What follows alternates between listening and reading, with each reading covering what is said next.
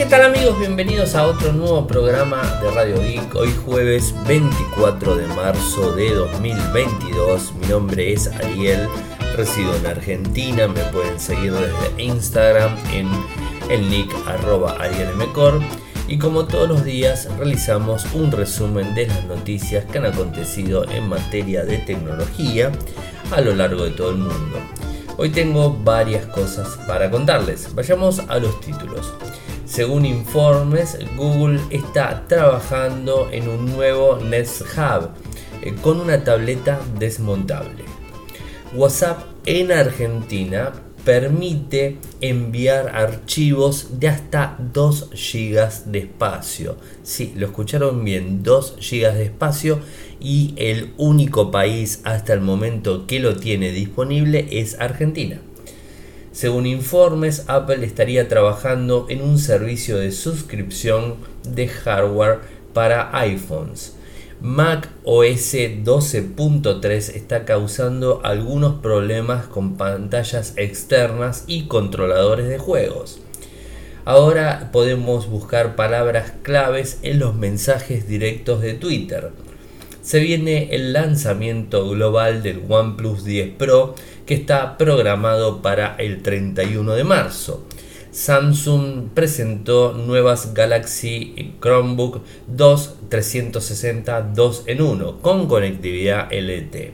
Y por último, Samsung ya está hablando del Z Fold 4 y el Flip 4 que podrían utilizar microprocesadores más eficientes. Así que bueno, esos son los temas eh, que tengo para contarles en el día de hoy. Una semana, por lo que vieron, bastante tranquila. Eh, las criptos eh, hoy estuvieron un poquitito en alza. De hecho, ahora les digo, ya les confirmo en el mismo momento que estoy grabando, me fijo y están, digamos, este, en una leve alza. por ejemplo, el Bitcoin está en 43.972 dólares o sea, un 3,39% de aumento en el día de hoy. El Ethereum 3109, o sea, subió también. O sea que eh, por lo general eh, las más, este, más utilizadas, las criptos más utilizadas están un poquito en alza. Eh, no se confíen tanto porque quizás tenga otro rebrote hacia abajo. Así que bueno, veremos cómo avanza. Y como les decía, esto de, Google que estaría trabajando en un Nest Hub eh, con una tableta desmontable. Por supuesto que trabaja con el asistente de Google, como todos bien lo conocen, que se puede transmitir música, reproducir podcast, obtener el clima, hacer llamadas en dúo, bueno, de reproducir eh, videos de YouTube, Netflix, Disney Plus, bueno, todo lo que se les ocurra con la voz, lo pueden hacer sin ningún tipo de problemas.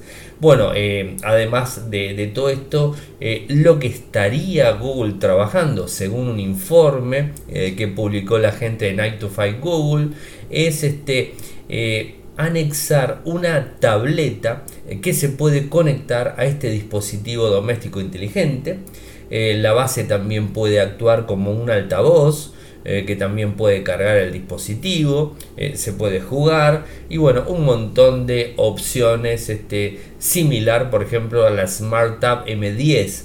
digamos, esto sería un poco lo, lo que están hablando.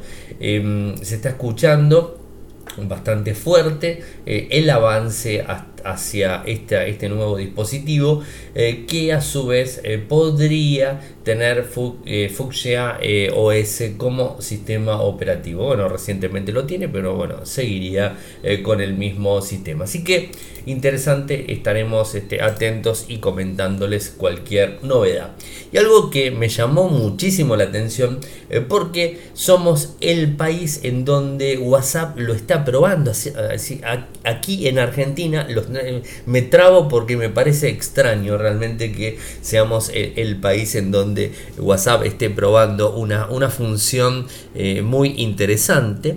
Eh, vieron que cuando tenés tanto en Android, en iOS o en web o la aplicación de WhatsApp, tenés la posibilidad de enviar fotos, enviar videos, enviar audios y enviar archivos. Bueno, los archivos tenían un, cupo, mejor dicho, tienen un cupo, porque excepto Argentina, todos los países lo siguen teniendo, tienen un cupo máximo de 100 megas.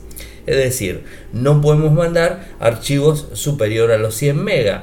Bueno, ahora desde Argentina y en prueba lo están haciendo, podemos enviar hasta 2 gigas de un archivo directamente por WhatsApp.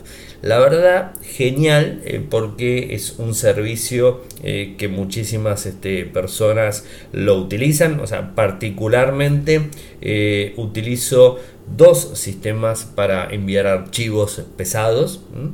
Y cualquiera de los dos los hago desde la web, que puede llegar a ser con G Drive, es decir, en mi cuenta de, Gmail o mi cuenta corporativa de Google, eh, quiero eh, adjuntar un archivo que pese más de 25 megas, automáticamente ese archivo se sube a mi nube de G Drive y después se envía y la persona que lo está recibiendo tiene el acceso para hacer clic y descargarlo y lo está descargando de la nube. O sea, no está viajando, no sé, 100 megas o, digamos, este, no están viajando eh, o más de 100 megas no están viajando, eh, digamos, por correo electrónico, sino desde G Drive. Pero tiene su limitación eh, porque lo trae, ¿no? Y por ejemplo también tenemos este eh, WeTransfer, o sea WeTransfer es una, una, digamos, este, una web que se las recomiendo, es muy buena y que permite enviar hasta 2 GB de archivos o un archivo solo, o sea videos o lo que se les ocurra. Eh, por supuesto WeTransfer tiene eh, digamos, versiones corporativas en donde se puede enviar muchísima más información. Inclusive WeTransfer lo que tiene de forma gratuita, son hasta 2 GB y ese archivo o esos archivos que enviamos tienen un tiempo de una semana eh, para que la persona, eh, digamos, este, el destinatario descargue ese archivo y una vez que lo descarga automáticamente WeTransfer le envía, digamos, este, un correo electrónico avisándole al emisor, el que envió el archivo, eh, le, le avisa que el destinatario lo recibió y que lo descargó, pero tenés una semana. Si tenés una versión corporativa de WeTransfer vas a poder guardarlo en la misma nube y no va a vencer eh, lo que sería la descarga.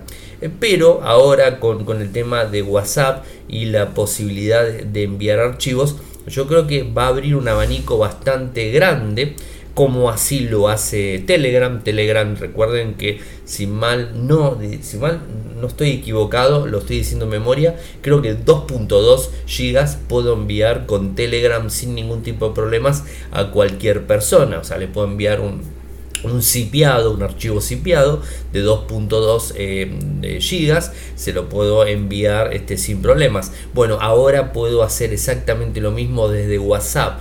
Puedo zipiar, eh, por ejemplo, no sé, documentos, imágenes, eh, videos, lo que sea, lo puedo zipiar, comprimirlo en un solo archivo y enviarlo desde el celular, desde WhatsApp web, desde la aplicación de WhatsApp a otra persona en cualquier parte del mundo y sin ningún tipo de inconvenientes. Como les dije, y de vuelta, me asombra muchísimo que lo estén probando en Argentina y que sea el único país eh, que tiene esta, esta disponibilidad. Así que bueno, es este, la, verdad es, es interesante. Eh, bueno, sigamos eh, con, más temas. la cuestión de Apple, o sea, tenemos algunas notas hoy de Apple. estaría trabajando en un servicio de suscripción de hardware, pero para iPhone, ¿no? O sea, Vieron que tiene los servicios de suscripción, o sea, todos lo sabemos, eh, Apple Music, Apple TV Plus, o sea, bueno, eh, iCloud Plus, bueno, todos los servicios que normalmente tiene Apple eh, para que lo utilicemos sin inconveniente y que lo pagamos de forma mensual. Bueno, según informa Bloomberg, estaría trabajando en un nuevo servicio de suscripción para el iPhone y otros productos de hardware seleccionados lo que podría convertir a los iPhone en algo más parecido a alquilar que pagar por una compra. Eh, porque, a ver, va de vuelta, si tenés Apple TV, si tenés iCloud Plus, eh, o cualquier función este, de, Apple, lo que estás haciendo es pagando eh, un, digamos, una, eh, un servicio de, uso ¿no? por determinado tiempo. En este caso parecería ser que los iPhone tendrían la misma finalidad en donde las personas podrían estar pagando algo así como leasing, o sea, no, no sé, se me ocurre que podría llegar a ser algo, algo similar. sinceramente, tengo que decirlo, eh, que no sé hasta qué punto eh, es, em, es, tan óptimo.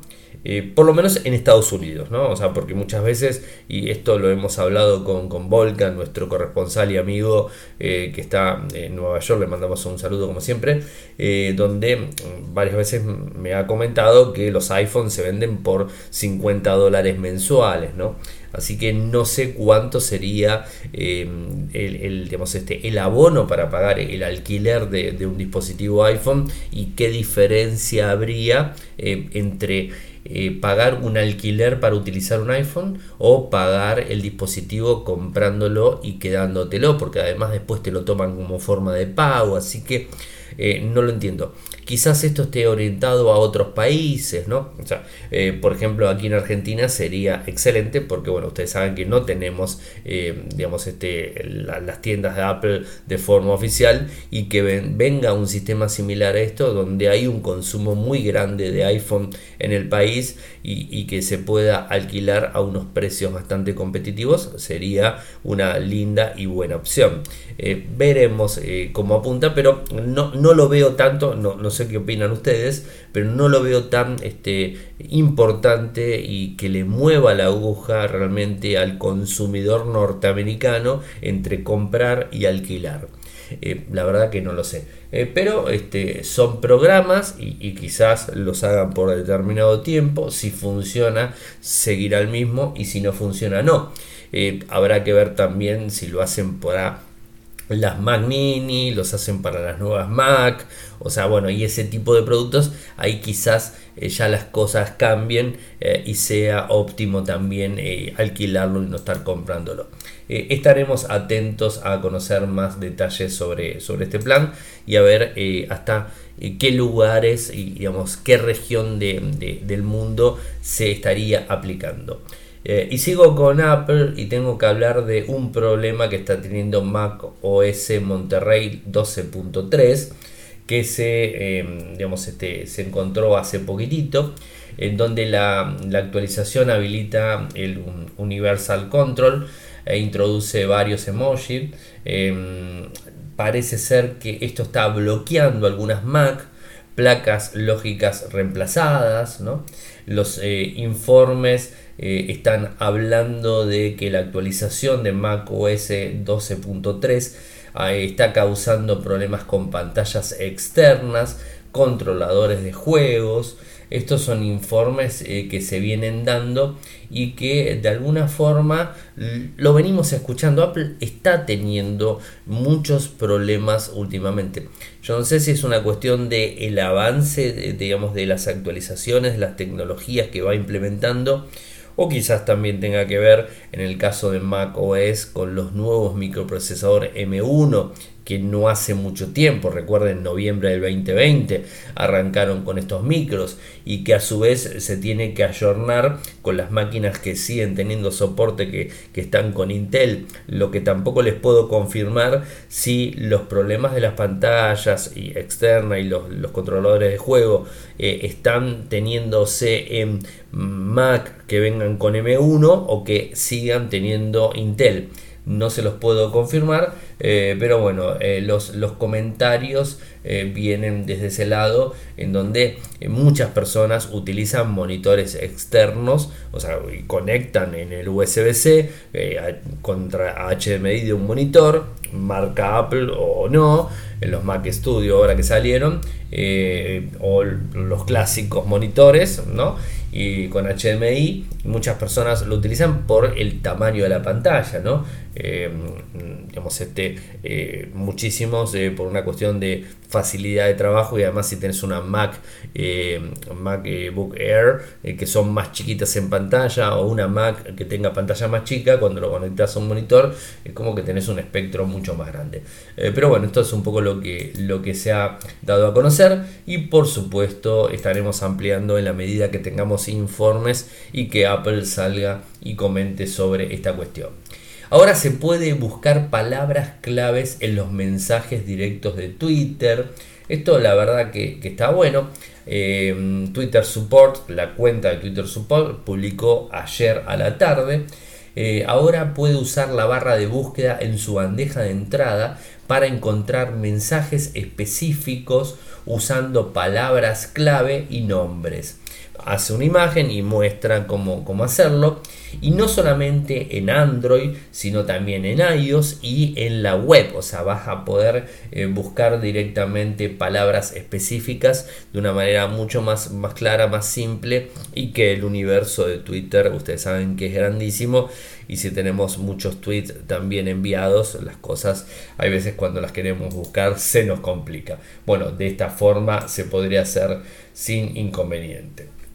Y otra cosa que quería contarles, si bien ya el OnePlus 10 Pro se lanzó eh, en enero en China, por supuesto, eh, se lanzó el dispositivo, eh, ya se puso fecha para el dispositivo de forma global. Les cuento de vuelta, para el que no lo sabe, el que lo sabe, bueno, me, me, soporta un poquito. Siempre recuerden que los fabricantes chinos y que sacan dispositivos para China como Xiaomi, como OnePlus, como Realme, como bueno Huawei ya no, pues ya, ya está en otra historia. Eh, utilizan, eh, tienen teléfonos locales eh, para su país, para China, y teléfonos internacionales o globales. ¿Cuál es la diferencia? Muy simple. Los que se venden en China no tienen nada del ecosistema de Google y los que se venden a nivel internacional tienen el ecosistema de Google. ¿no? Entonces, si vos te comprabas en enero un OnePlus 10 Pro que funcionaba en China, porque en definitiva estaba en China y no en otro país, el dispositivo lo ibas a tener limitado a las aplicaciones que se utilizan en China. Le podías instalar las aplicaciones, pero no es exactamente lo mismo. Lo que digamos, este, es recomendable, pasa con Xiaomi, es buscar la versión global. Entonces la versión global viene con todo el ecosistema de Google sin ningún tipo de problemas. Entonces lo que está anunciando la gente de OnePlus es que el OnePlus 10 Pro está programado para anunciarse el 31 de marzo. Así que eh, el 31 de marzo se va a poder este, comprar, o sea, se va a decir la fecha de cuándo va a estar disponible. Calculo que días más tarde eh, a, ese mismo, eh, a ese mismo evento va a estar disponible en el mercado global donde lo vas, a, lo vas a poder utilizar en cualquier idioma y con las aplicaciones de Google. Así que interesante esperar porque es un equipo eh, muy, muy, muy bueno y muy potente y de gama alta, por supuesto. Y antes eh, de seguir eh, contándoles las últimas dos noticias que tengo del día y de la semana, recuerden Radio Geek sale de lunes a jueves. Seguramente ustedes están escuchando este programa el día viernes, porque de hecho lo estoy grabando casi a las 21 horas del jueves, o sea, lo subo a las 22, o sea que eh, tenemos poquito tiempo como para descargarlo los jueves, normalmente lo descargan el viernes. Y bueno, antes de, avanzar con las dos últimas noticias que me quedan, eh, como siempre, em, este, invitarlos al que me pueda apoyar Em, tiene tres formas de hacerlo, económicamente por supuesto, eh, y sin compromiso. El que me pueda ayudar, la verdad que se lo voy a agradecer muchísimo. Nosotros venimos trabajando hace mucho tiempo eh, con Radio I, con Infocertec, con Tuxinfo en su momento, y, realmente los proyectos siempre fueron todos a pulmón y lo vienen siendo durante muchísimo tiempo y Radio Geek lo vengo haciendo hace casi 12 años eh, y la verdad que a veces se complica por muchas cuestiones, pero siempre ustedes tienen la dosis diaria de programa. Así que eh, para hacer eh, el aporte desde Argentina lo pueden hacer con cafecito, que es cafecito.app barra cafecito.app barra de 50 pesos este, el cafecito, los cafecitos que me quieran invitar, se los voy a agradecer muchísimo. De forma internacional lo pueden hacer mediante Patreon. Eh, desde www.patreon.com barra www.patreon.com barra de un dólar en adelante. Y por último para el que lo quiera hacer digamos, de forma este, aleatoria o como sea lo hace eh, en paypal con mi correo electrónico que además me puede enviar cualquier consulta se la respondo sin ningún tipo de problemas a la cuenta de, de paypal que es arielmcor.gmail.com Y bueno, como les decía, tengo dos noticias este, para contarles. Una tiene que ver con Samsung, eh, que acaba de lanzar una Galaxy Chromebook 2 360 2 en 1 con conectividad LTE, por supuesto, opcional. Es un equipo que tiene, digamos, bueno, viene con Chrome OS. Eh, estos equipos se pueden utilizar con Linux, con Docker, como ya se los he contado varias veces, y, tenemos un screencast en YouTube que lo pueden encontrar. Eh, pueden utilizarlo con Google Play, con las aplicaciones de Google y con Chrome OS. O sea que realmente da un abanico bastante grande de, digamos, de utilización para el equipo. Eh, van a arrancar el 15 de abril y son dispositivos eh, que empiezan su desembarco en, lo que sería Inglaterra, ¿no? O sea que eh, esto estaría orientado en principio a ese país y después seguramente de forma mundial. Eh, los equipos son de pantalla táctil TFT de 12.4 pulgadas, 2560 por 1600 píxeles, se puede girar completamente la, la pantalla. Eh, tiene una cámara web de 720p, tiene conectividad LTE, el microprocesador es un Intel Celeron 4500 con gráficos Intel UHD, eh, viene con 4 GB de RAM, 64 o 128 de almacenamiento MMC, eh, tiene dos puertos USB-C, dos conectores USB 3.2, eh, viene con conector combinado auricular y micrófono, jack 3.5, por supuesto como si fuera un celular, ¿no?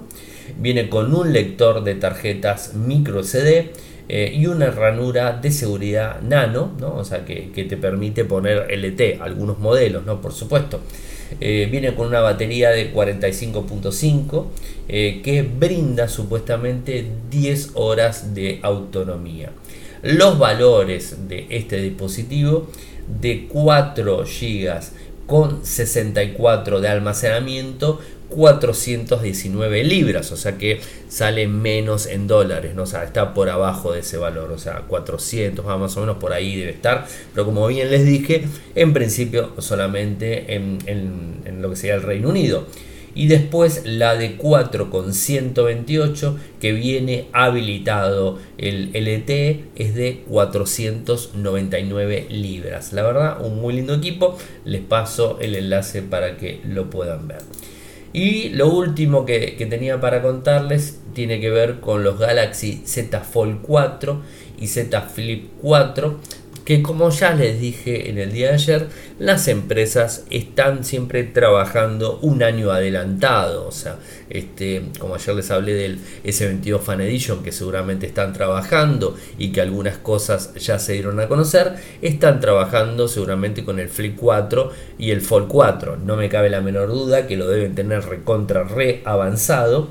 Eh, y hoy este, el filtrador eh, conocidísimo eh, Universe Eyes en Twitter estuvo hablando de estos equipos que supuestamente utilizarían el Snapdragon 8 generación 1 los, este, los dispositivos estarían usando esos micros eh, que tiene eh, un proceso de 4 nanómetros de TSMC en cuanto a tecnología. No están hablando del Exynos 2200, recordemos este, que Snapdragon hizo un microprocesador muy potente eh, y bueno, habrá que ver si en algún lado lo sacan con el Exynos, ¿no? pero por ahora tenemos esa, esa información. Si es que no terminan cambiando el micro y ponen el, no sé, el 8 generación 1 Plus, Plus por ejemplo, eh, que lo veo como más, este, eh, más acorde a, la situación, ¿no? O sea, lo veo más, eh, más ahí, más atento a esa, a esa cuestión. pero por supuesto hay que estar esperando. acá estoy leyendo el, el tweet que, que puso Ice Universe y dice Samsung Galaxy Fold 4, Flip 4, Snapdragon 8 generación 1 Plus, bueno, TSMC 4 nanómetros, 100% seguro. Es lo que está poniendo. Así que bueno, eso sería lo que tenía que contarles eh, en relación a los próximos plegables de Samsung. Bueno gente, hemos llegado al final del programa del día. Eh, como saben pueden seguirme desde Twitter, el nick es arroba arielmcor, en Instagram es arroba arielmcor, si quieren sumarse a nuestro canal de YouTube es youtube.com barra infocertec, eh, si quieren en nuestro canal en Telegram es Radio Geek Podcast, eh, nuestro sitio web en Argentina infocertec.com.ar, en Latinoamérica infocertecla.com. Muchas gracias por escucharme, buen fin de semana para todos y nos volvemos a reencontrar el lunes. Chau chau.